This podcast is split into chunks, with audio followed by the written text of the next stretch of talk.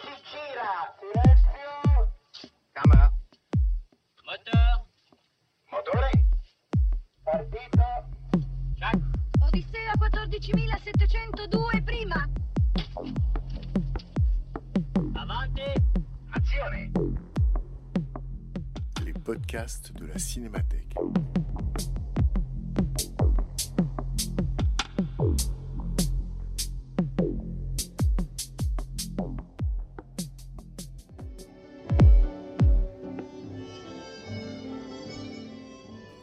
Ciné-Club de Frédéric Bonneau. Une fois par mois, un nouveau ciné-club pour voir et revoir des films de toute l'histoire du cinéma, mieux en comprendre le contexte de création, les enjeux de mise en scène et les écarts de réception entre leur sortie et leur redécouverte ultérieure. Une projection, suivie d'une analyse et d'une discussion entre le public et Frédéric Bonneau, directeur de la Cinémathèque française. Cette semaine, Rio Bravo de Howard Hawks. You think I'll ever get to be a sheriff? Not unless you mind your own business.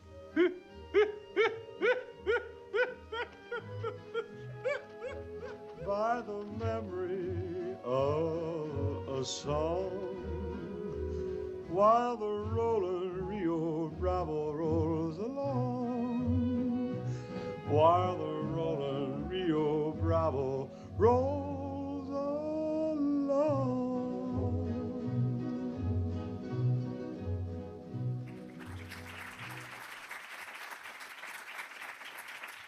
commencer par dire des choses que tout le monde sait. Euh, Howard Hawks avait détesté le train sifflera trois fois.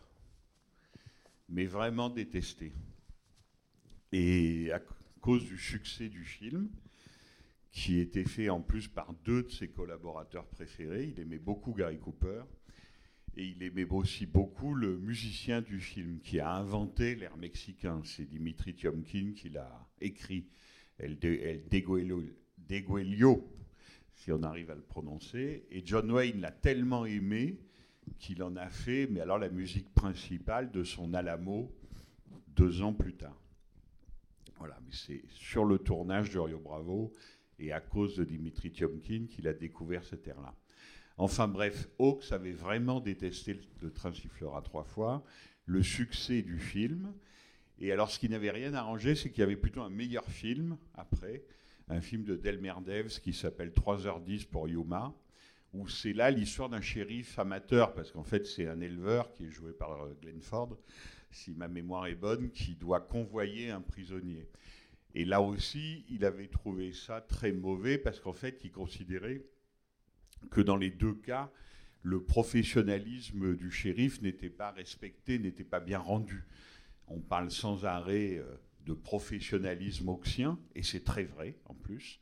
C'est un cliché, mais il est très vrai.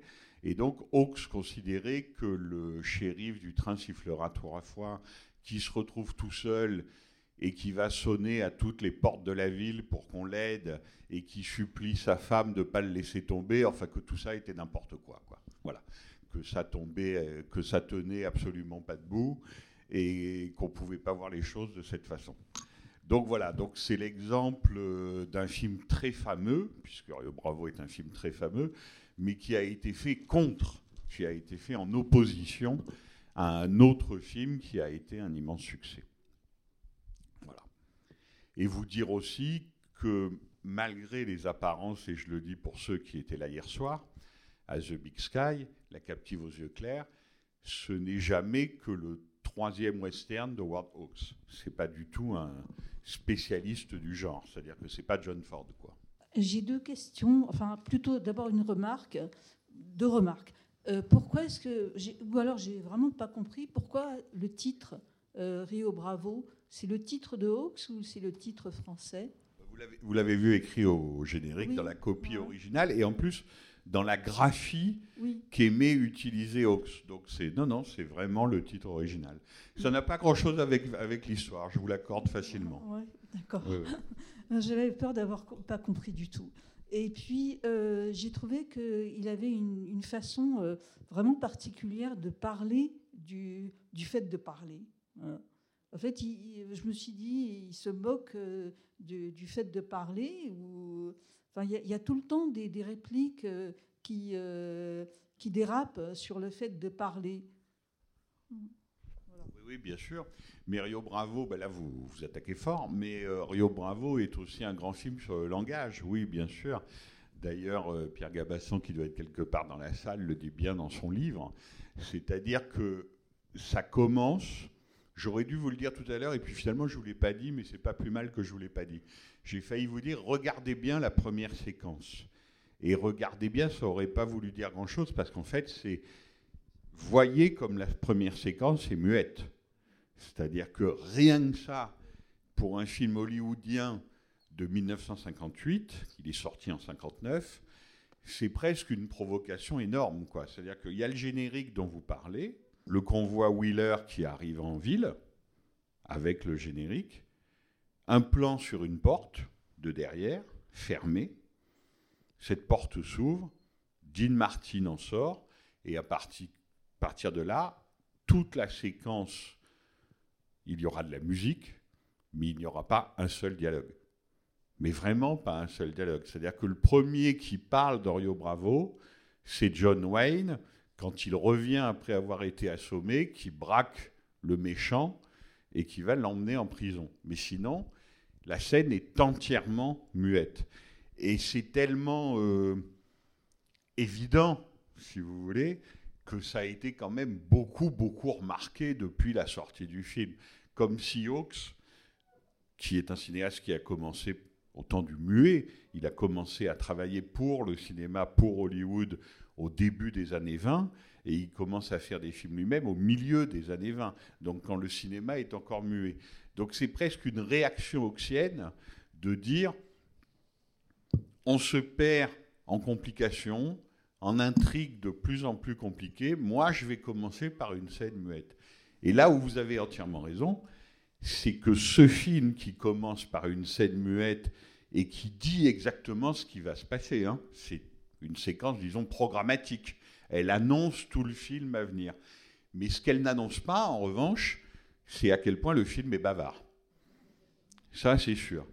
Et il est même tellement bavard sur ce que vous dites, c'est-à-dire les échanges sans arrêt répétés, les allusions sans arrêt répétées, même au risque parfois de la lourdeur. Par exemple, à la toute fin, pour prendre un exemple qu'on a tous encore en tête, à la toute fin, euh, Missouri lui dit Je veux venir parce que je veux voir ça de près. Et donc, quand ils sont à la grange face aux méchants, il lui dit Ça va, t'es assez près Repris par Stumpy Je suis aux premières loges, il n'est pas question que je bouge d'ici. Enfin, vous voyez, tout le tressage du scénario est fait comme ça sur une réplique lancée et qui est reprise ensuite par tous les personnages sur un ton, disons, sarcastique serait trop fort, mais en tout cas ironique. Voilà. Et le film est fait de ce genre de choses. Et alors, celle qui décroche le pompon, évidemment, c'est Angie Dickinson, qui est celle qui se définit elle-même comme la plus bavarde, I talk too much, la plus nerveuse, je pense que ce qu'il a adoré, Hawks, dans le jeu d'Angie Dickinson, c'est que c'est un jeu d'une extrême nervosité, qui contraste évidemment avec le côté éléphant blanc, euh, un peu de John Wayne, qui quand même est beaucoup plus amorti, c'est-à-dire qu'elle est aussi nerveuse que lui, et disons placide, du fait de son âge et de sa corpulence, disons. Mais effectivement, les gens parlent tout le temps, et même presque des fois, parle pour ne rien dire. Et d'ailleurs, il y a une scène qui est peut-être la grande scène de douleur du film, parce que ça, on en parlera, du refus du pathétique, ou en tout cas du refus de la solennité, disons, du pathétique chez Hawks. Mais il y a une scène qui est vraiment à vif, c'est quand Stumpy a failli tuer Dean Martin, a failli tuer Dieu dans lui tirant dessus, parce qu'il l'a pris pour un méchant avec son chapeau noir. Et comme il a eu peur, ce que nous explique euh, John T., c'est le babil du vieux monsieur qui a eu peur. Il a failli tuer son meilleur ami. Donc il parle, il parle, il parle. Et Dean Martin le fait taire, mais presque au point de le frapper. Enfin, il lui dit maintenant tais-toi, je ne peux plus te supporter. Voilà. Donc effectivement, vous avez raison. Le, langage, la répétition des mots, l'emploi du langage est un des grands travaux du film et aussi un de ses grands charmes, absolument. C'est aussi, c'est aussi fait là-dessus. Mais ça commence par une scène entièrement muette. Euh, Il y a quelque chose de très théâtral dans ce film. En fait, il y, a, cinq personnages principaux et puis tous les autres sont quasiment que des figurants. Et euh, j'ai l'impression qu'il y a une espèce d'artificialité de la ville autour d'eux, qui est volontaire. hein. Je ne dis pas que le film est artificiel, mais plutôt que la mise en scène traite le, les arrière-plans, la ville, les gens dans la rue, comme si c'était un peu des pantins. Et euh, il y a des moments même presque marrants, parce que quand euh, John Wayne sort le matin de l'hôtel Alamo en disant la ville est en effervescence ce matin, en fait, il n'y a pas de contre-champ sur la ville, il n'y a, rien, il n'y a même pas un chariot qui passe à l'arrière-plan.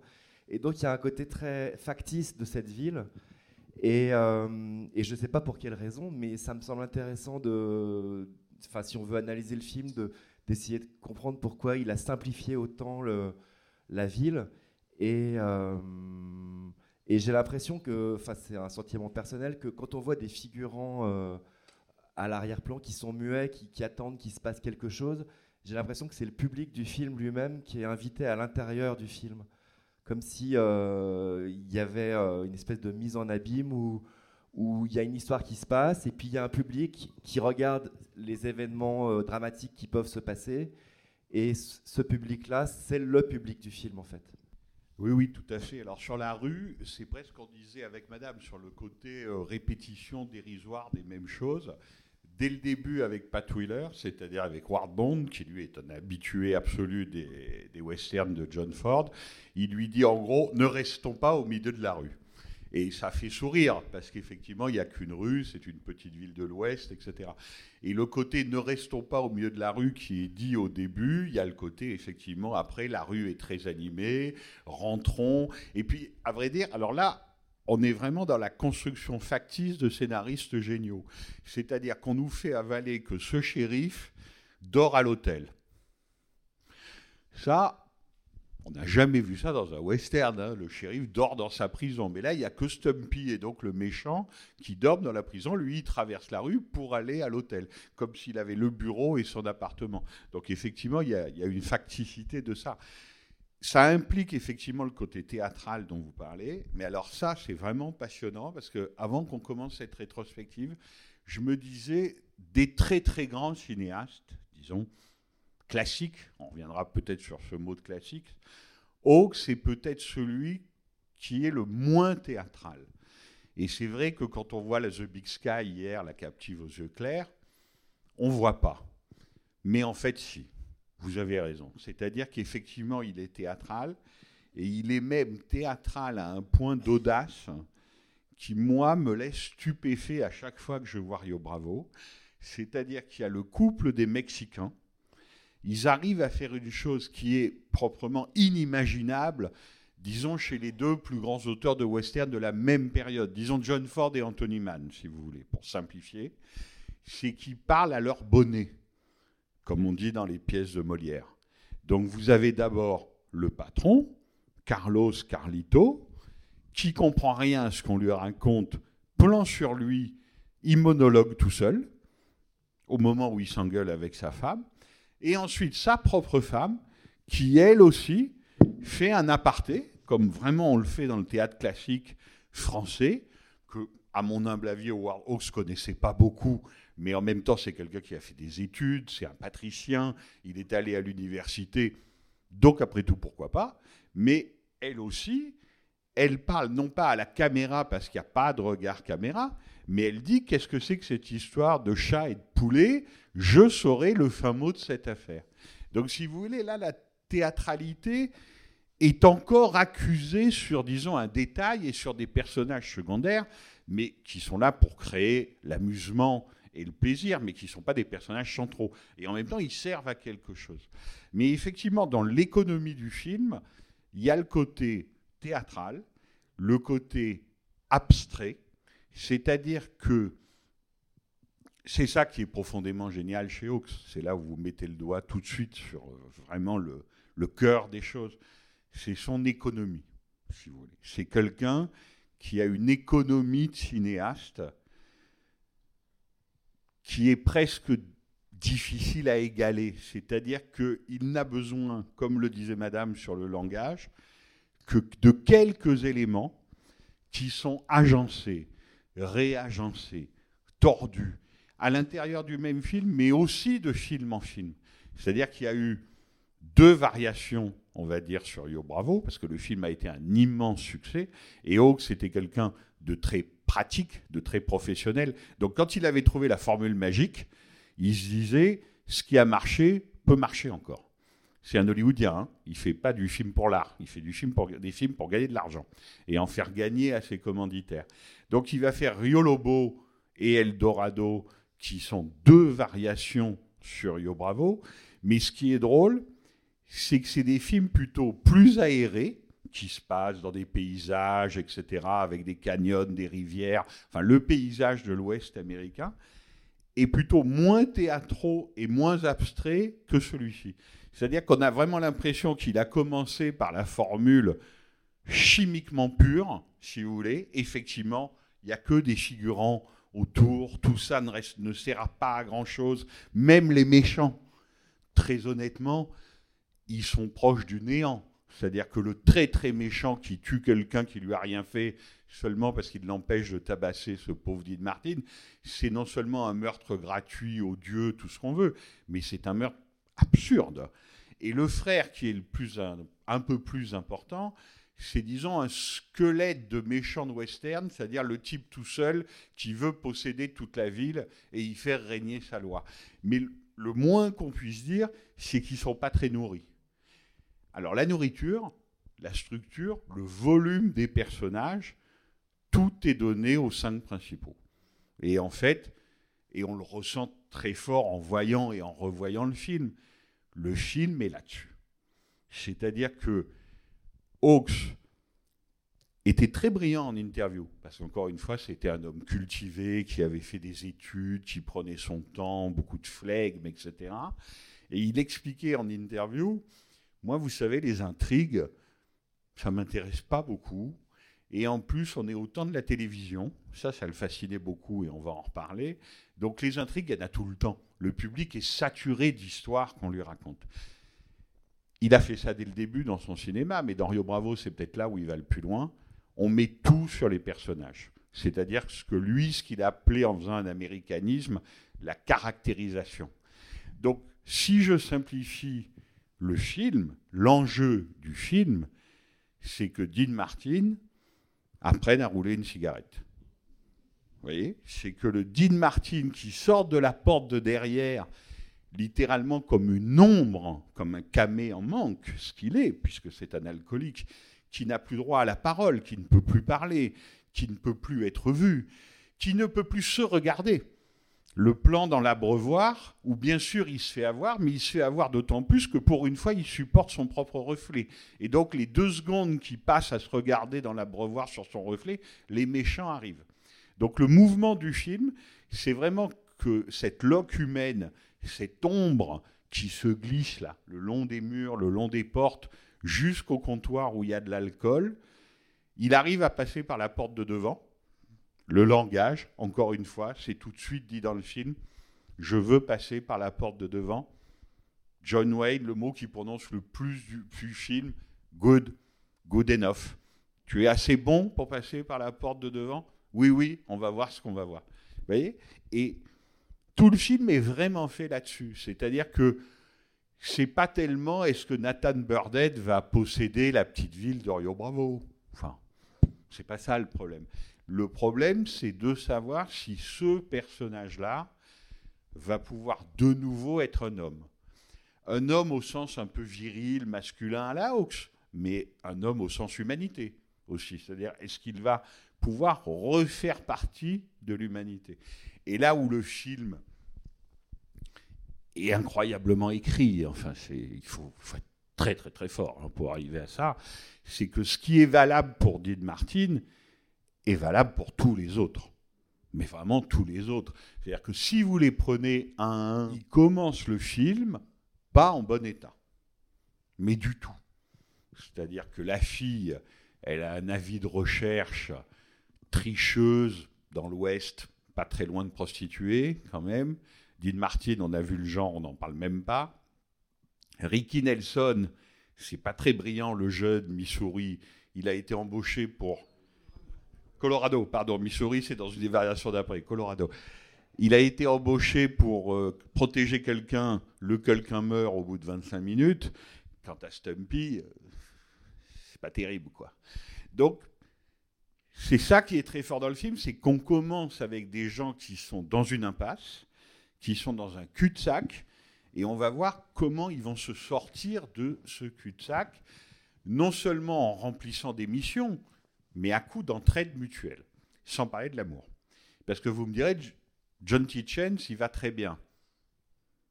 Pas tellement. Un homme qui a dépassé la cinquantaine, visiblement seul, les femmes au secours, j'en ai peur. Avant, c'est Dean Martin qui s'occupait de moi, maintenant c'est moi qui m'occupe de lui. Bon, disons que c'est un super ado monté en graine, quoi. Mais il a des ennuis. Et on voit bien que par ailleurs, il est dans la surestimation de soi-même. Dean Martin, lui, est dans la sous-estimation absolue et Stumpy aussi. Mais que même John Wayne, il est dans la surestimation de soi-même et que ça lui joue des tours. Parce qu'à force de ne vouloir l'aide de personne, ben, il arrive à rien et un de ses rares amis se fait flinguer en pleine rue. Donc là, c'est la faillite du professionnel. Vous voyez, le fait que Wheeler se fasse abattre en pleine rue aussi facilement, c'est que quand même, ça va pas fort. Donc voilà, je vous réponds trop longuement, mais euh, et je pense que si le film est aussi touchant et bouleversant, parce que Bravo est un film qui, a, qui, nous a toujours beaucoup plu, qui a toujours beaucoup plu au public, c'est que très profondément, nous nous y retrouvons. Alors on a beaucoup glosé même sur les âges de la vie, qui, qui c'est presque trop manifeste dans le film. Vous voyez, Stumpy et le vieillard, infirme, il peut plus faire grand-chose, mais il le fait encore un peu, parce qu'il reste un homme. Juste derrière lui, il y a John Wayne, qui lui, disons, est dans la, plénitude de l'âge adulte, mais en même temps, il a peur des femmes et il vit comme un ado, donc c'est pas super non plus. Et puis après, il y a les jeunes. Donc il y, a un, peu ce côté-là dans le film. Et ce côté-là, d'ailleurs, est très théâtral et très factice aussi. Parce que la vérité, c'est que Walter Brennan et John Wayne, on pourrait vérifier avec les portables, mais s'ils ont deux ans de différence, c'est le maximum. Hein. C'est des gens qui, en fait, ont le même âge. Tandis que Ricky Nelson, lui, il est vraiment plus jeune, Dean Martin est un peu plus jeune, et Angie Dickinson, évidemment, est plus jeune. Oui, bonsoir. Je vais assez court, même j'ai une tendance à être très bavard, mais, mais l'important, c'est quand même de pouvoir vous écouter. Mais j'ai une certaine lecture, en tout cas, j'ai été frappé en en, regardant le film que j'avais pas vu depuis très longtemps, c'est la métaphore du jeu, du, poker. Pour moi, euh, la partie de poker qui se déroule au tout début du film est de façon métonymique euh, l'histoire entière qui nous est euh, racontée. Parce que ce qui est saisissant d'abord dans la scène muette du début, c'est précisément que c'est une scène qui aurait dû arriver normalement, qui arrive dans les westerns à la fin. C'est-à-dire qu'on arrête le méchant à la fin. Il y a d'abord un rapport de force. Euh, et la loi ne peut s'instaurer, c'est la conquête de l'Ouest, euh, que, si je puis dire, au terme euh, de, ce rapport de force où les, bons l'emportent sur les méchants. Là, si je puis dire, tout est joué d'abord, ça veut dire qu'il s'agit, pour en un sens, d'arrêter le méchant sans avoir les moyens de sa prétention. C'est-à-dire par des estropiés, par un alcoolique et par quelqu'un voilà, qui a tendance à se surestimer. C'est-à-dire que, d'une certaine manière, le rapport de force est complètement inégal. Et donc, c'est un jeu qui va se passer. C'est-à-dire qu'en fait, c'est du bluff. C'est pour ça qu'on parle beaucoup. C'est-à-dire qu'on aura euh, euh, d'un côté le tricheur, c'est-à-dire que celui qui a toujours des cartes dans la main avec des bandits, des, des, euh, gens qui pourra rémunérer, il pourra toujours d'ailleurs surenchérir sur la table pour pouvoir libérer son frère.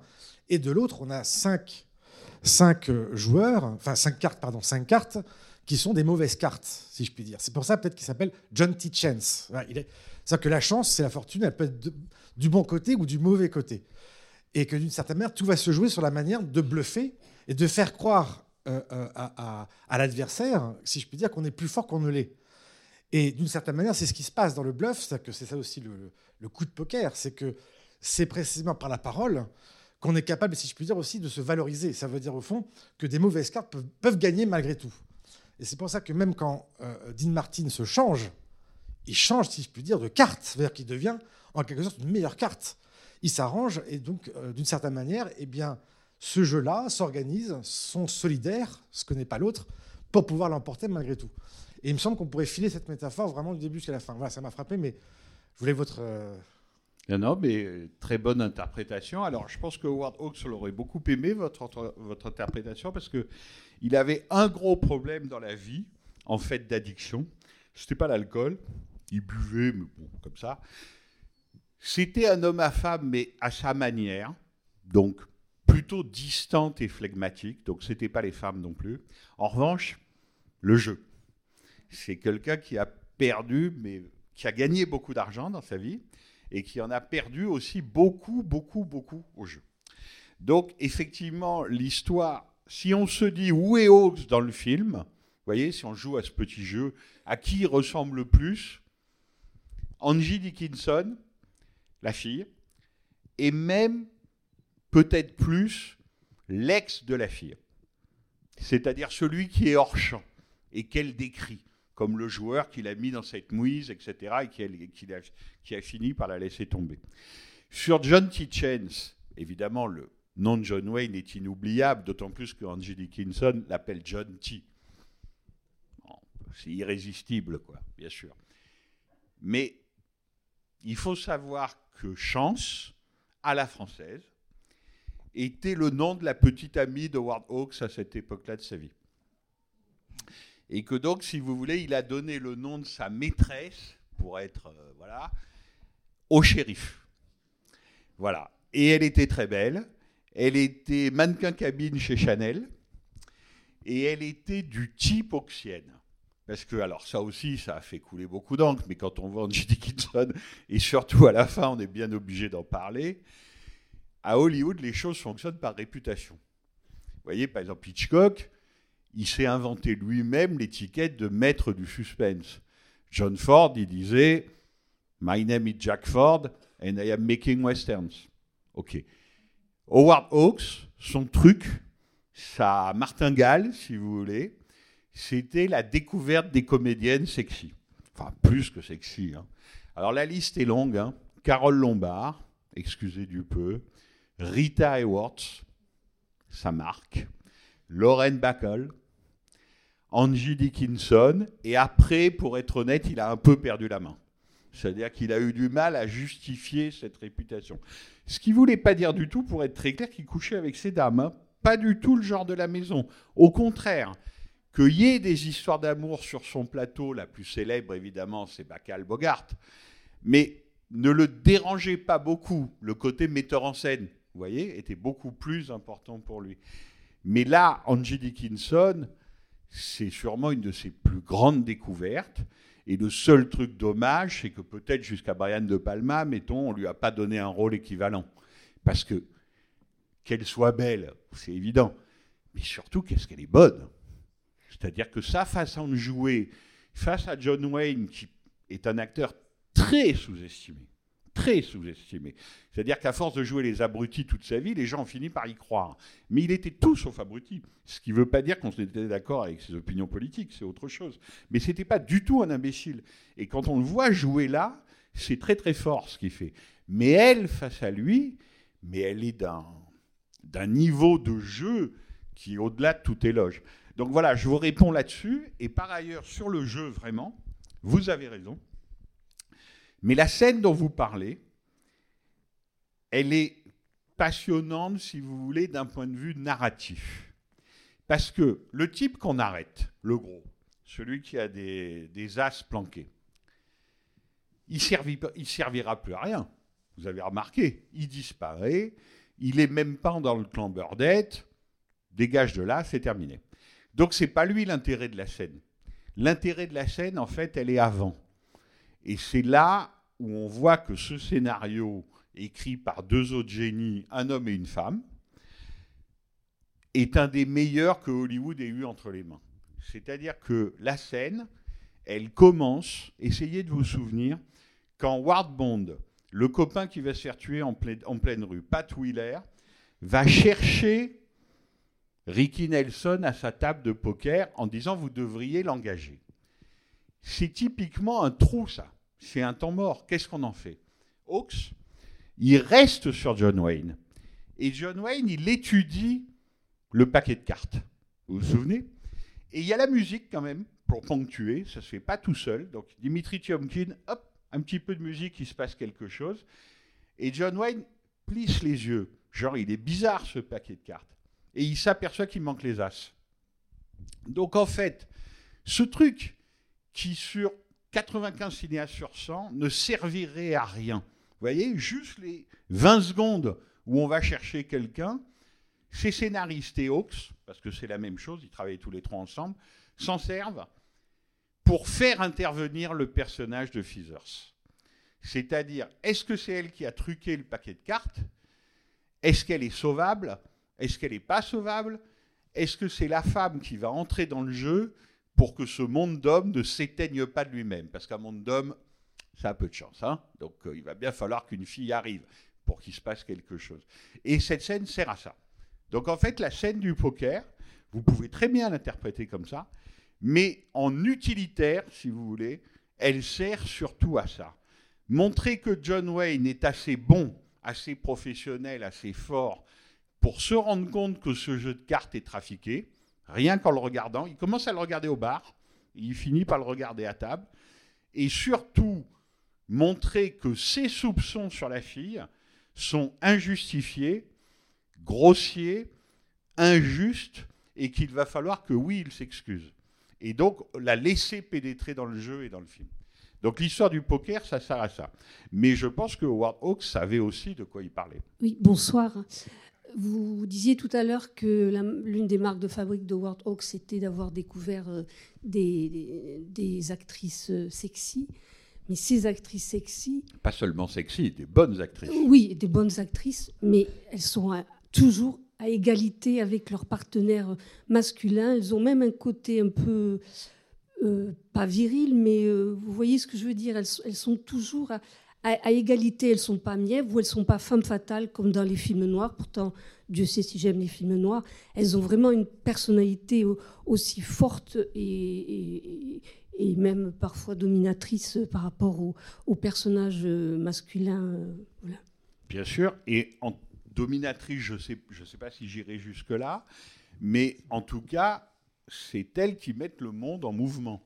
C'est-à-dire que là, Angelique Kinson, bon, John Wayne lui plaît au premier regard. Mais elle, elle est capable de le montrer. Lui, il reste oh, marmoréen, quoi. Il n'y a rien qui bouge. C'est elle qui l'embrasse. C'est elle qui lui dit Ah oui, s'embrasser, c'est encore meilleur à deux. Excellente réplique. Et parce que alors là, les lines, les répliques d'Orio Bravo, il y en a, mais à ne plus savoir qu'en faire, effectivement. Mais effectivement, la femme est toujours le moteur. Et comme encore une fois, Hawks adorait reprendre les mêmes motifs, si vous voulez, les mêmes recettes comme un peintre, je parle sous le contrôle de quelques spécialistes dans la salle, mais le film auquel ressemble le plus Rio Bravo, c'est sûrement To Have and To Have Not l'adaptation d'Hemingway qui s'appelle Le port de l'angoisse en français. Ça ressemble vraiment beaucoup, beaucoup à ça. Il y a Walter Brennan d'ailleurs, il y a Stumpy. Mais voilà, il reprend ces motifs-là, et dans ces motifs, pour que le monde bouge, pour que la fiction puisse démarrer, effectivement, il faut qu'il y ait une fille qui arrive. Sinon, on est dans la stérilité. Mais Hawks est un cinéaste à la fois extrêmement sophistiqué, et le film est extrêmement sophistiqué psychologiquement. D'ailleurs, je n'ai jamais lu, parce que j'ai un peu lu et travaillé avant, avant ce ciné-club, je n'ai jamais lu autant d'analyses psychologiques sur un western. Vous voyez, dans les westerns, on peut parler de plein d'autres choses, de pure mise en scène, d'histoire, d'histoire de l'Ouest, d'histoire américaine. Toutes les grandes études sur Yo Bravo, que ce soit Serge Danet, par exemple, Pierre dans son livre que je ne vous ai pas montré, mais qui est là, chez Yelono, ce sont d'abord des études psychologiques. Et effectivement, c'est ça qui est très fort chez Hawks, et chez cette Hawks-là, c'est que le travail sur le récit, c'est la mise en scène, profondément. Vous pourriez pas dire ça d'Hitchcock, par exemple. Chez lui, c'est la même chose. C'est-à-dire ce que je disais tout à l'heure refus de l'intrigue linéaire, caractérisation des personnages, les temps morts, les digressions. C'est incroyable quand même, mais c'est un film qui traîne, Rio Bravo. Vous voyez, on l'adore. Mais on n'est pas dans ce qu'on appelle l'efficacité. C'est une histoire de rien du tout qui dure quasiment deux heures et demie. Parce qu'il faut qu'un type arrête de boire et sache rouler sa cigarette. Parce qu'il faut que John Wayne accepte d'embrasser une fille et aimer ça. Enfin, vous voyez, ça prend un peu de temps. Mais le film est vraiment là-dessus. Et Hawks, sa mise en scène, c'est ça. C'est-à-dire qu'il y a des choses qu'il fait et des choses qu'il ne fait pas. Par exemple, je vous donne un exemple. Les répétitions, tout le temps. Deux fois, trois fois, le même thème jusqu'à épuisement. La pièce de monnaie. Alors, vous pensez, quand on s'appelle Howard Hawks, les histoires de pièces de monnaie, on en connaît un rayon. Hein. Les cinéastes savent ce qu'ils font. C'est le type qui a fait Scarface, avec quelqu'un qui fait sauter une pièce de monnaie. Ça a été un succès inouï, début des années 30. Donc quand il invente l'histoire de la pièce de monnaie dans le crachoir, il va le voler à un film de Sternberg de la fin des années 20 qui s'appelle Underworld. Il était dans le coup un peu scénariste, un peu producteur. Dans le film de Sternberg, c'était un billet de 10 dollars qu'on mettait dans le crachoir. Là, c'est un dollar pour payer un whisky. Mais l'histoire de la pièce, bien sûr, elle revient sans arrêt dans le film. Elle fait partie des leitmotifs, comme la musique de Dimitri Tiomkin du film.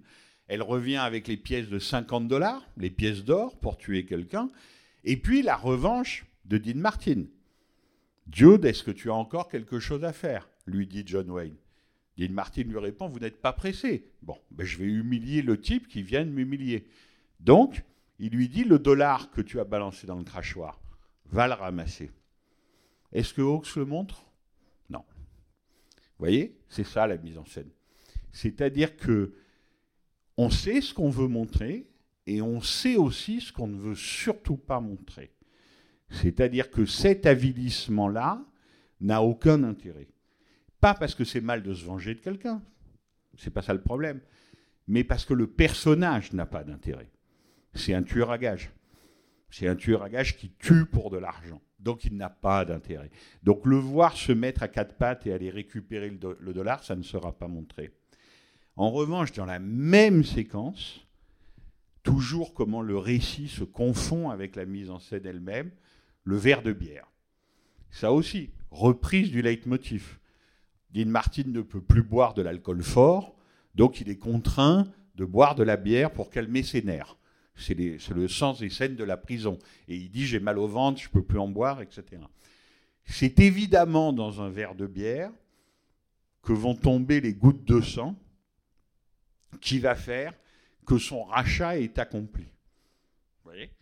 Et ce verre de bière, si vous avez bien vu la séquence, on le voit poser, Dean Martin derrière, et on voit déjà qu'il y a des gouttes de sang sur le rebord. Et là, Hawks fait un plan dément. Il fait une courte avancée de caméra en gros plan vers le verre de bière. Vous voyez? Mais ça, quand on discute à n'en plus finir, est-ce que Hawks est un classique? Est-ce que Hawks est un moderne?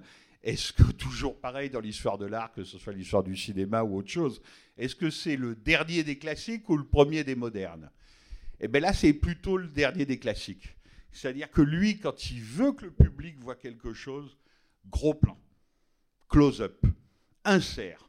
Donc vous avez un plan avec avancée de caméra énorme sur le verre de bière, sur le comptoir, avec le sang qui goûte. Parce que là, il faut que les choses soient claires, qu'elles soient dites, qu'elles soient montrées. Et ce gros plan, il jure presque dans le film, parce qu'il y en a très très peu. Dean Martin n'a plus qu'à se retourner et il tue le mec qui était planqué au-dessus de lui. Mais voyez, ça, c'est, c'est des exemples d'écriture par la caméra, donc vraiment deux mises en scène qui n'appartiennent qu'à lui. Et dans la première séquence, quand je vous disais que c'était le film à venir, que c'était vraiment programmatique, c'est quelques minutes, je ne sais pas combien de temps ça dure, mettons c'est trois minutes muettes, il y a un plan, un plan, qui jure non seulement dans le film, mais qui jure presque dans toute l'œuvre de Ward Hawks. Est-ce que vous savez lequel c'est? Parce que ça, c'est très intéressant. c'est la contre-plongée sur John Wayne. Vous le voyez, ce plan? Le plan est à hauteur de crachoir. Mais vraiment, c'est-à-dire que Dean Martin est à quatre pattes en train de ramasser le dollar. Donc vous avez une contre-plongée sur Wayne qui le regarde et qui le regarde pour ce qu'il est. C'est-à-dire un homme devenu un cancrelat. Littéralement. Et l'air de Wayne est terrifiant parce que c'est un air de tristesse, c'est un air de dégoût, mais c'est un air qui se dégoûte lui-même de regarder un ami comme ça. Vous voyez ce que je veux dire? Il est absolument écœuré. Et il est écœuré de devoir lancer ce regard-là. Et bien là, Hawks fait une contre-plongée, mais même, même chez Wells, il n'y en a pas des comme ça, quoi, à la limite. C'est-à-dire que un angle qui ne lui ressemble absolument pas, qu'il n'emploie jamais, jamais, tout d'un coup, ça veut dire que l'ordre du monde est détraqué. Ce monde est détraqué. C'est-à-dire que si Howard Hawks filme quelqu'un comme ça, du parterre vers le haut, c'est qu'il y a quelque chose qui ne va pas.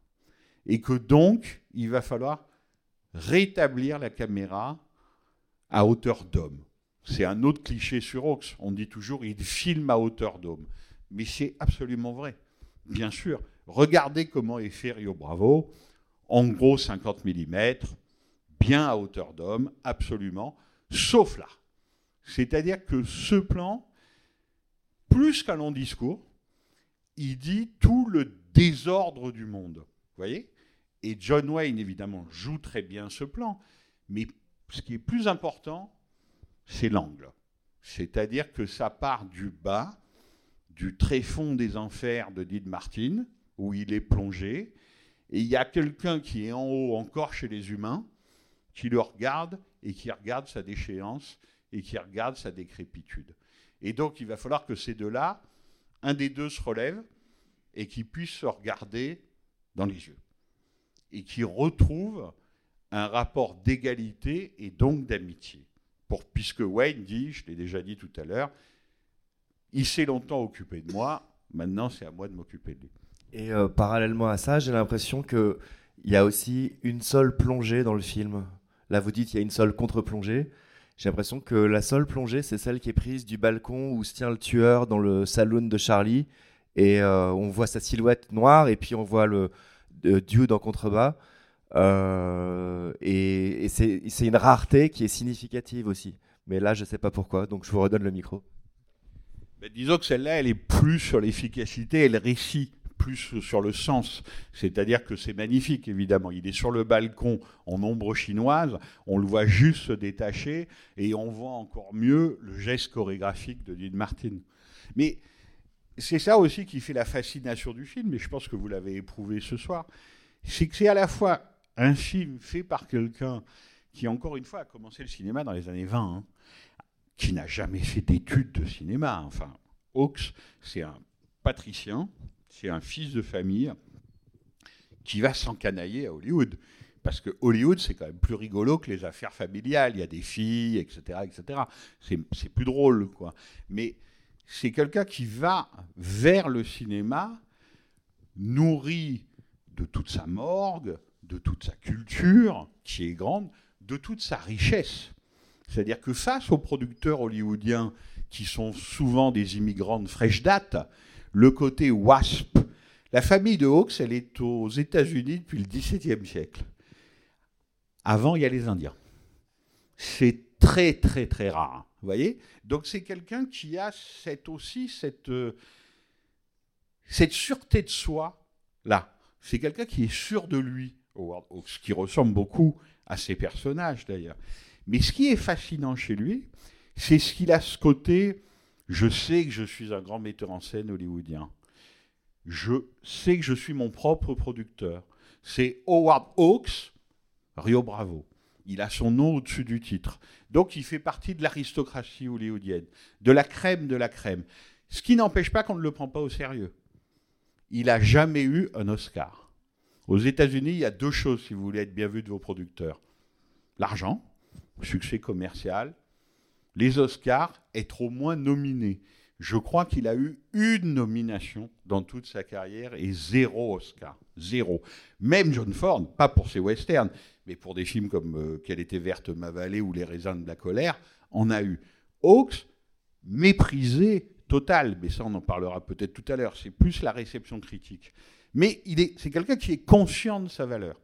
Il est conscient de ce qu'il fait, mais ça ne veut pas dire qu'il est fermé au monde ou qu'il est obtus. C'est-à-dire que ça a été beaucoup souligné, mais je pense que ça fait partie du charme du film et de son côté très contemporain. Hawks, à la fin des années 50, s'aperçoit que la télé existe et que la télévision commence à tondre la laine sur le dos au vieil Hollywood dont il fait partie. Encore une fois, c'est quelqu'un qui commence dans les années 20.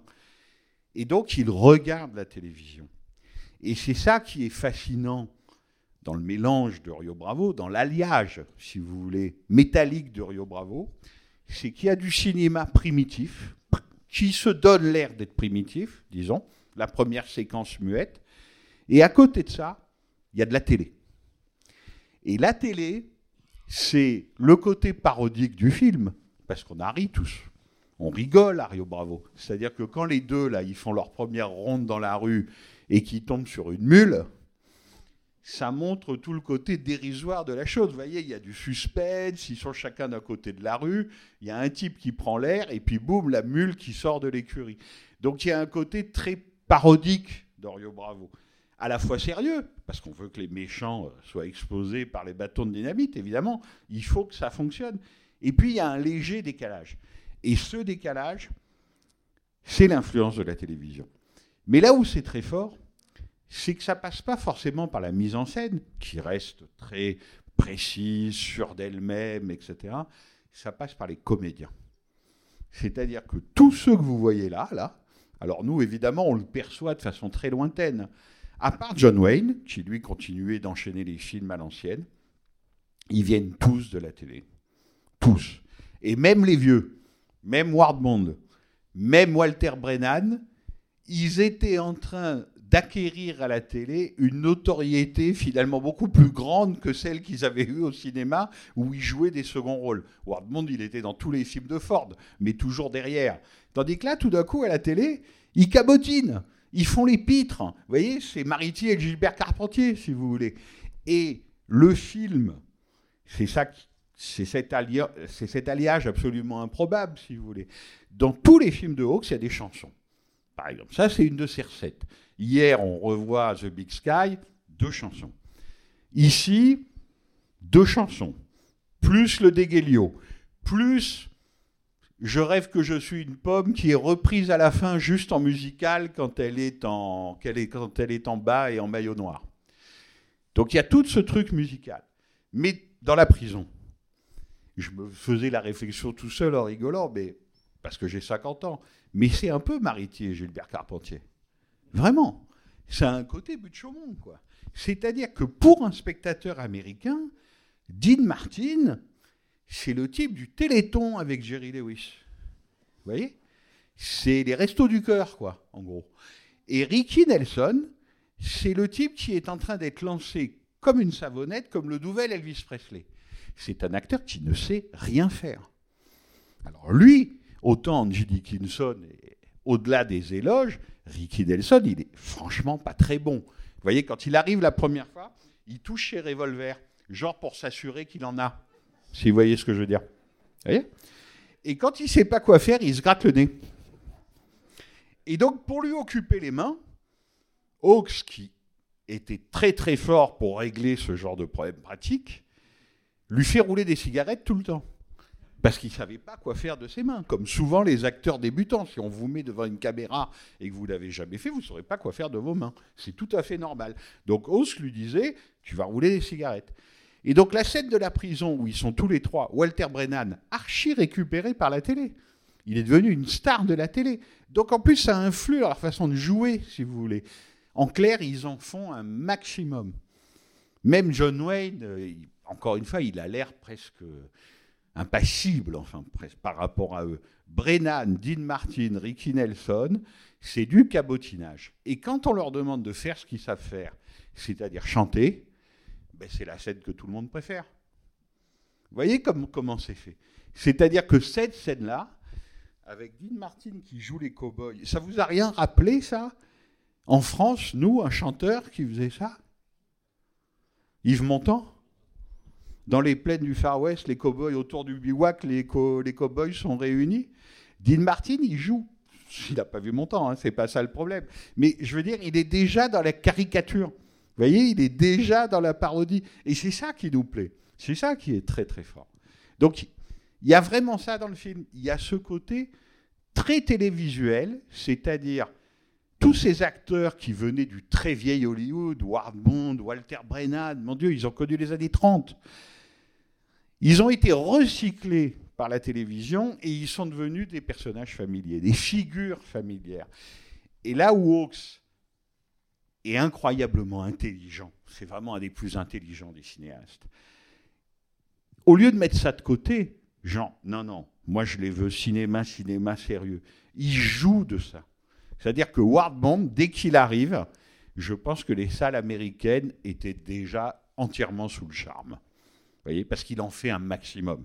Quand il appelle Dean Martin Borachon, euh, ah, j'aurais pas dû dire ça, enfin, etc. C'est un acteur de John Ford qui est devenu une vedette de la télé en roue libre et qui là s'amuse comme un fou. Et il y a beaucoup ça dans le film. Et ça fait partie des antagonismes un peu mystérieux qui font aussi ce que le film est ce qu'il est. C'est-à-dire qu'on ne sait pas s'il est le dernier des classiques, et c'est bien la forme qu'il a, et en même temps, il y a ce vent de contemporain, de contexte, qui entre dans le film sans arrêt. Et, il y a ça tout le temps. Et je pense que ça fait, partie, euh, ça fait aussi partie de son charme. Euh, en fait, je, me disais aussi que ça, fait partie de la parodie, le fait que les, les, acteurs principaux euh, portent des surnoms. Euh, Dude, ça veut dire le dandy, je crois. Les acteurs principaux ne portent pas de vrais noms, ils portent des, des surnoms. Euh, j'ai trouvé ça amusant et en fait les seuls qui portent des, vrais entre guillemets noms. Mais, bien sûr, mais ça, si vous voulez, c'est ce qu'on appelle la familiarité. À part que chez Hawks, c'est un sentiment très profond parce que c'est le plus mécréant des cinéastes. Vous voyez, John Ford, il est évident que c'est un homme tourmenté et tout ce qu'on voudra, mais il croit en plein de choses et il aime croire en plein de choses. Howard Hawks, effectivement, il est dans le monde matériel, privé de transcendance. Il n'y a pas de Dieu dans cette histoire. Il n'y a pas de nation américaine. Il n'y a pas de grand sujet. Il n'y a pas tout ça. C'est de la blague. C'est-à-dire que, évidemment, c'est mieux si l'affreux Nathan Burdett n'occupe pas la ville et laisse pas son frère taré tuer qui il veut quand il veut. C'est mieux, bien sûr. Mais c'est pas la vie est belle de Capra. Vous voyez, on s'en fiche. L'important, c'est que Dean Martin arrive à rouler sa clope. L'important, c'est que John Wayne n'ait plus peur des femmes. L'important, c'est que le vieil infirme retrouve de l'honorabilité à ses propres yeux. Rien n'est plus important que cela. C'est tout, mais c'est beaucoup. C'est-à-dire que le monde de Hawks, c'est un monde sans transcendance, c'est un monde sans péché. Il n'est pas catholique, lui. Hein. C'est pas John Ford ou Alfred Hitchcock. Il n'est pas catholique. C'est un wasp qui ne croit ni en Dieu ni en diable. Il croit en lui, en son savoir-faire, en son professionnalisme, en son boulot. Et la vie lui a appris que il valait mieux avoir quelques amis et que surtout ça faisait des bonnes histoires. C'est-à-dire que même sur l'amitié, il n'est pas dépourvu d'un certain cynisme de professionnel. C'est pas tellement que l'amitié est une valeur absolument cardinale. C'est que surtout, c'est un très bon prétexte à faire des très bons films. Voyez? Donc la familiarité dont vous parlez, qui est réelle, et l'importance des interactions entre les personnages, mais à un moment, si on croit à ça, c'est tout ce qu'on a. C'est tout ce qui nous reste. Vous voyez, il y a, le ciel est vide, le monde n'est pas coupable, l'homme n'est pas coupable non plus, mais il est là. Et si on veut atterrir quelque part, il va bien falloir trouver quelques alliés. Et comme Hawks est un cinéaste qui est dans l'amélioration constante, vous voyez, c'est-à-dire qu'il connaît la formule, Et il se dit, je vais réessayer la formule. Donc évidemment, il y a un film, j'en apprends rien, un certain nombre d'entre vous, qui est presque le théorème de ce que vous venez de voir. C'est Seuls les anges ont des ailes, où c'est Gary Grant qui fait John Wayne. Et ensuite, dans les films d'après, ce qui est passionnant chez lui, c'est qu'en voulant retrouver la formule de Rio Bravo, où il est au sommet, si vous voulez, le film tient magnifiquement malgré toutes ces bizarreries. Et Dieu sait s'il en a des bizarreries. Mais il va faire des variations. Et ces variations, ça sera passionnant. Mais il n'atteindra plus ce point d'équilibre. Mais par exemple, John Wayne, qui était tout sauf un idiot, quand il a fait Eldorado, une des variations autour de Bravo, lui a dit Ah, cette fois, c'est moi qui joue l'ivrogne. Vous voyez Il avait tout compris. On changeait juste les termes. Il fallait qu'il y ait un ivrogne, mais ça pouvait être l'un et puis ça pouvait être l'autre. Il fallait qu'il y ait une fille, mais elle pouvait arriver autrement. Enfin, on est vraiment dans, un, dans quelque chose qui a presque... Oui, ça tient un peu du petit chimiste. Voyez C'est-à-dire que c'est quelqu'un qui connaît la formule, qui connaît sa formule et qui s'amuse énormément, mais il ne fait pas que s'amuser, parce que c'est un grand professionnel, qui sait déplacer cette formule selon les époques et selon les genres. Voyez et ça, c'est effectivement à ce point très rare. Et il y a autre chose, c'est que il y a cette familiarité, les surnoms, la bande, on peut compter les uns sur les autres, il y a ça. Mais il est très peu sentimental. Vous voyez C'est-à-dire que là, évidemment, il y a John Wayne et Dean Martin, quand même, il y a un attachement profond. Mais Hawks, c'est pas un sentimental. Et d'ailleurs, la scène peut-être la plus émouvante, c'est la plus bizarre, c'est les chansons. Parce que ces hommes qui chantent ensemble dans cette prison et qui sont un peu des acteurs de rencontre, mais surtout d'excellents chanteurs, parce que Dean Martin est un très bon acteur avec une belle filmographie, mais c'est un crooner de Las Vegas. Quant à Ricky Nelson, au cinéma, il est connu pour Yo Bravo. Rien avant, rien après. Il va continuer à faire une carrière de chanteur. Mais ils sont à leur affaire. Vous voyez ce que je veux dire? Là, ils savent le faire. Et d'ailleurs, vous constaterez que là encore, la mise en scène, dans n'importe quel film, vous auriez eu des inserts sur John Wayne en train de les regarder. Genre, ah, ils sont pas super, mes potes, quand même. Là, il est exclu. Il n'apparaît qu'à la toute fin. Vous voyez, ça aussi, c'est la précision oxienne de la mise en scène. C'est-à-dire que là, ça ne le concerne pas. Parce que, justement, il n'a pas les problèmes de ces trois-là et qu'il ne peut pas les traiter de la même façon. Mais cette idée du monde oxien comme un monde qui n'est pas symbolique, qui est un monde purement matériel et qui est un monde privé de transcendance, ça c'est quelque chose de très important. Vous voyez, quand on voit un plan de John Ford de monument de vallée, quelque part Dieu est là. Et même les prières pendant des milliers d'années des Indiens sont là. Quand on voit le ciel, ça donne son titre au film de The Big Sky, c'est un ciel sublime, c'est le Missouri, je crois, pour le coup, mais ce n'est pas le ciel de Dieu. C'est le ciel qui est au-dessus des hommes, et il faut faire avec, et aller jusqu'au bout de la frontière, jusqu'au bout du ciel. Mais ce n'est pas un ciel qui vous aide et ce n'est pas un ciel qui vous juge. C'est-à-dire que les hommes ne peuvent s'aider et s'entraider qu'entre eux. Il faut compter sur personne d'autre. Une, remarque et une question. Euh, la remarque, c'est que ce western, dont un des grands attraits est le mélange, sans doute, ou l'alternance entre la comédie et le drame, comme on dit, le suspense en gros. Hein.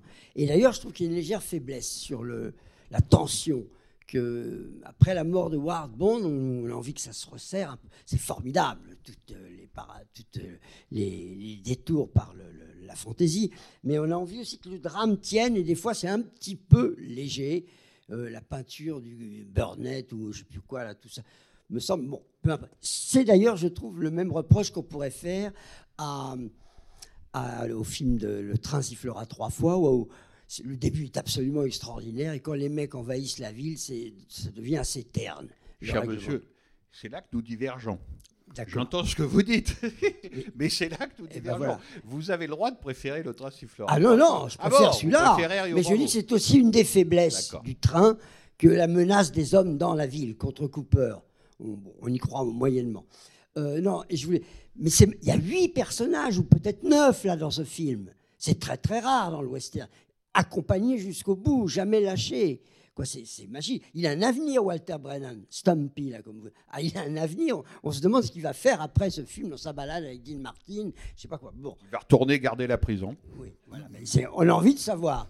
Quand vous avez Vous savez, dans le monde, chacun a sa fonction. hein. Oui, c'est formidable. Enfin, donc c'est rare. hein. La, la morale oxienne n'est pas forcément gay, hein, par Non, ailleurs. non, je dis, Attention. c'est, c'est rare qu'il y ait neuf personnages défendus dans un western. Et là, après, c'est une question que je vous pose, s'il vous plaît. Euh, pourquoi n'a-t-on pas plus vu Angie Dickinson? Ben, à vrai dire, il y en a déjà beaucoup. hein. Et elle est là. Comment, dire Les scènes où elle est là, elles sont d'abord très très bien écrites par deux très très grands scénaristes. L'un s'appelle Charles, Charles Kurtzman, c'est un vieux de la vieille. Alors lui, il est arrivé à Hollywood dans les années 10, carrément, 1910. Et l'autre, c'est une scénariste qui s'appelle Lee Brackett. Ils sont tous les deux crédités au générique. Mais les scènes avec Angie Dickinson, si vous les regardez, moi, si vous voulez, c'est ce qui m'amuse. La semaine dernière, ou il y a 15 jours, je ne sais plus, j'ai passé l'Aventura. Quand vous voyez l'Aventura, Michelangelo Antonioni et ça, vous vous dites c'est n'importe quoi. Vous pensez bien que j'ai un malin plaisir à passer les deux films l'un après l'autre. Parce que en termes de temps mort et de digression, mais peut-être que Rio Bravo est encore plus plein de temps mort et de digression que l'Aventura. Vous voyez, c'est possible. Et les scènes avec Angie Dickinson, quand elle se bourre la gueule, la scène en pure efficacité narrative ne sert strictement à rien.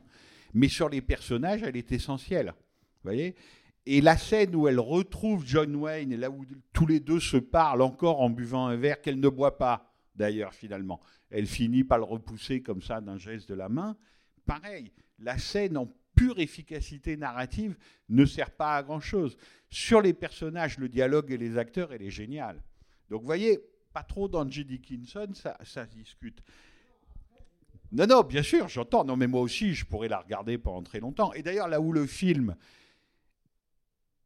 est quand même d'une richesse psychologique, je vous dis, inouïe, c'est que je me suis encore aperçu ce soir, je n'ai pas compté combien de fois je l'ai vu, mais beaucoup, qu'il y avait quelque chose que je n'avais jamais remarqué. C'est John Wayne, après qu'il l'a pris dans ses bras et qu'il lui fait monter l'escalier. Vous vous souvenez? Elle s'endort avec le fusil, il vient la chercher, il monte l'escalier. Bon, on est en 1958, dans le code hollywoodien, tout le monde comprend, ils ont passé la nuit ensemble. C'est leur première nuit ensemble. OK. Le plan d'après, on voit John Wayne sortir dans la rue, mais tellement content. Vous voyez Et c'est pas très perceptible, c'est pas qu'il fait des sauts de carpe, mais quand il rencontre Dean Martin, mais alors il est plus qu'affable. hein. C'est genre, tu as bien dormi, tu as eu tes œufs ce matin, le café était bon. Bon, manque de peau, l'autre vient de passer une nuit de ivrogne en manque alors qu'il était en train de batifoler avec Angie Dickinson. Donc ils sont pas sur la même longueur d'onde. Mais voyez, Hawks, c'est le cinéaste qui vous dit ça aussi. C'est-à-dire que ils ont écrit la scène, il vient de coucher avec Angie Dickinson, il est très content, il faut que ça se sente. Il faut que ça se voit, il faut que ça se dise. Donc ça se voit, ça se sent, ça se dit. C'est là. Voilà. Et juste un mot, c'est pas vraiment ce que vous disiez, mais c'est quand même important cette histoire parce que c'est important presque d'un point de vue euh, d'histoire de l'art ou en tout cas d'histoire de la critique et de reconnaissance. La méconnaissance de quelqu'un comme Howard Hawks aux États-Unis, mais vous ne pouvez pas l'imaginer. C'est-à-dire que nous, Français, tout naturellement, on consacre à Hawks des rétrospectives, des livres, des articles de fond, etc., etc. Et maintenant, les Américains font exactement pareil depuis très longtemps. Mais à l'époque, mais rien, rien. C'est-à-dire que vous n'aviez pas un article sérieux aux États-Unis sur Rio Bravo. Le désert complet. Pas une seule nomination aux Oscars. Rien. C'est-à-dire que l'admiration de vos collaborateurs et le contentement de votre producteur. Il était producteur indépendant, mais la Warner était dans le coup. Donc eux, ils remplissaient leur coffre, mais ça devait suffire à sa satisfaction à lui. Et ceux qui ont changé ça, quand même, il faut le dire, et ça n'allait pas de soi de prendre un western au sérieux, c'est les cinéastes des cahiers du cinéma de la future nouvelle vague. Avec le fameux vocable qu'avait inventé André Bazin pour les moquer, mais gentiment, parce qu'il les aimait beaucoup, ils étaient Hitchcocko-oxiens. Le terme est drôle. Je me souviens de Bernard Pivot à Apostrophe qui avait dit à Truffaut Mais alors, vous étiez Hitchcocko-oxien Et Truffaut, un peu gêné, avait dit Oui, oui, oui, oui. J'étais Hitchcocko-oxien. Mais comment vous dire C'est allier la peste et le choléra à l'époque. C'est-à-dire un type qui fait du suspense à deux balles et l'autre qui fait des westerns de papa. C'était des gens, mais qui étaient tenus dans un mépris, mais que vous ne pouvez même pas mesurer aujourd'hui. Donc le fait qu'on le prenne au sérieux, c'est une révolution, pas pour lui, parce que lui, au fond, il prenait ça avec son flegme habituel. Il y avait des Français qui venaient lui expliquer qu'il était un génie, ça lui faisait plaisir. En plus, c'était Jacques Becker, on lui avait expliqué quand même qu'il était cinéaste, etc. Mais ça ne changeait pas sa vie fondamentalement.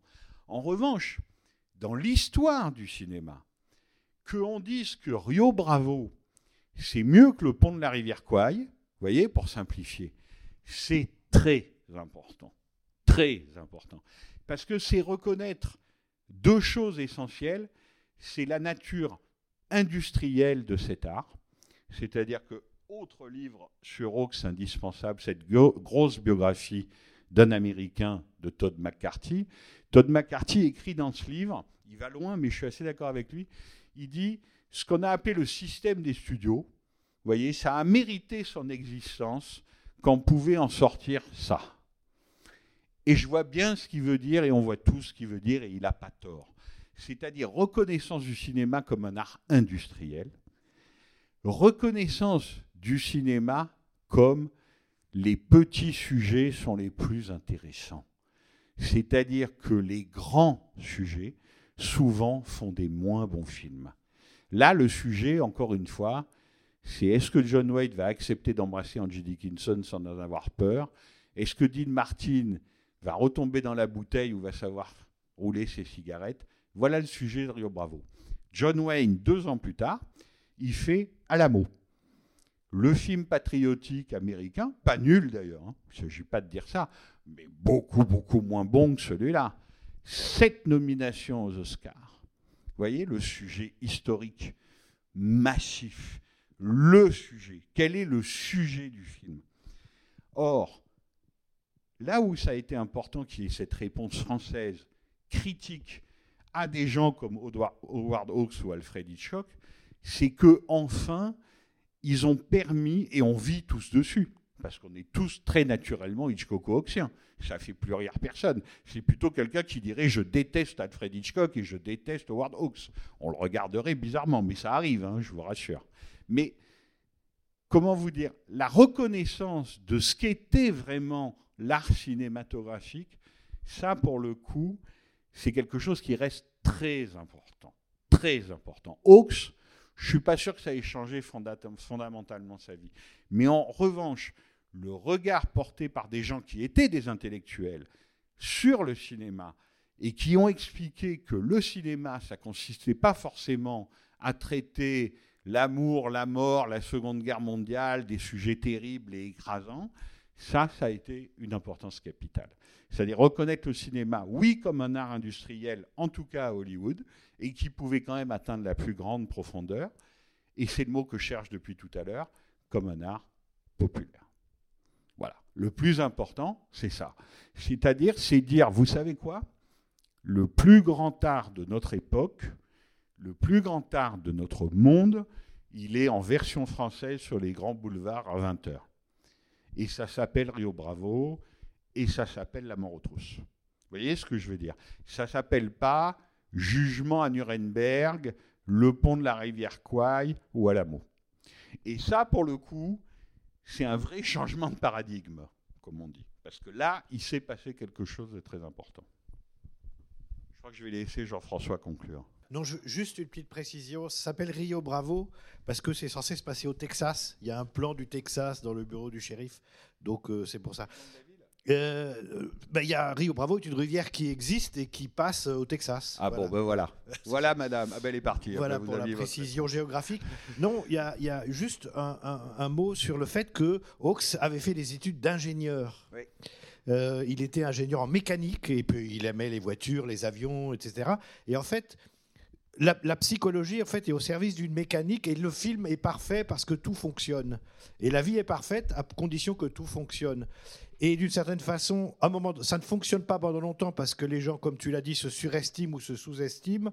Il faut que chacun trouve exactement ce qu'il peut faire.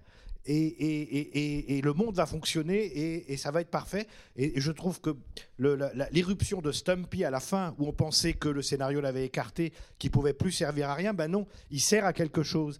Et ça, c'est au-delà de la psychologie, c'est euh, le, souhait en fait de construire un- une mécanique où tout doit fonctionner. Et donc, euh, c'est voilà, il y a le côté Hawks joueur et il y a aussi le côté Hawks ingénieur. euh, et le film l'illustre parfaitement. Et peut-être c'est un des plus parfaits des films de Hawks parce que là, rien n'est laissé au hasard. Il faut, puisqu'à la fin, tout se boucle idéalement, quoi.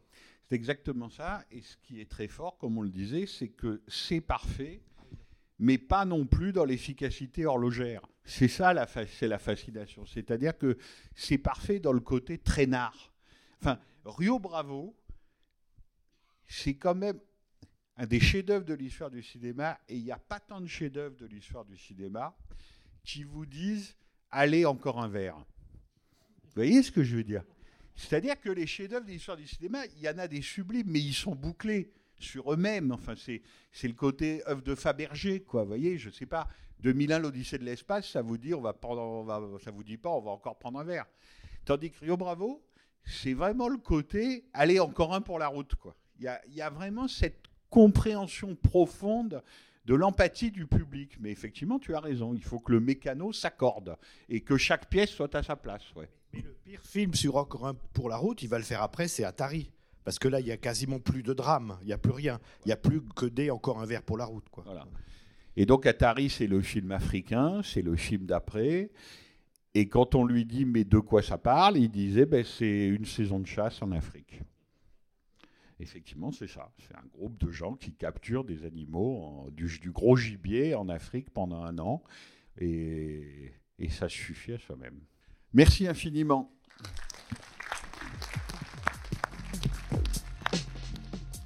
C'était les podcasts de la Cinémathèque française.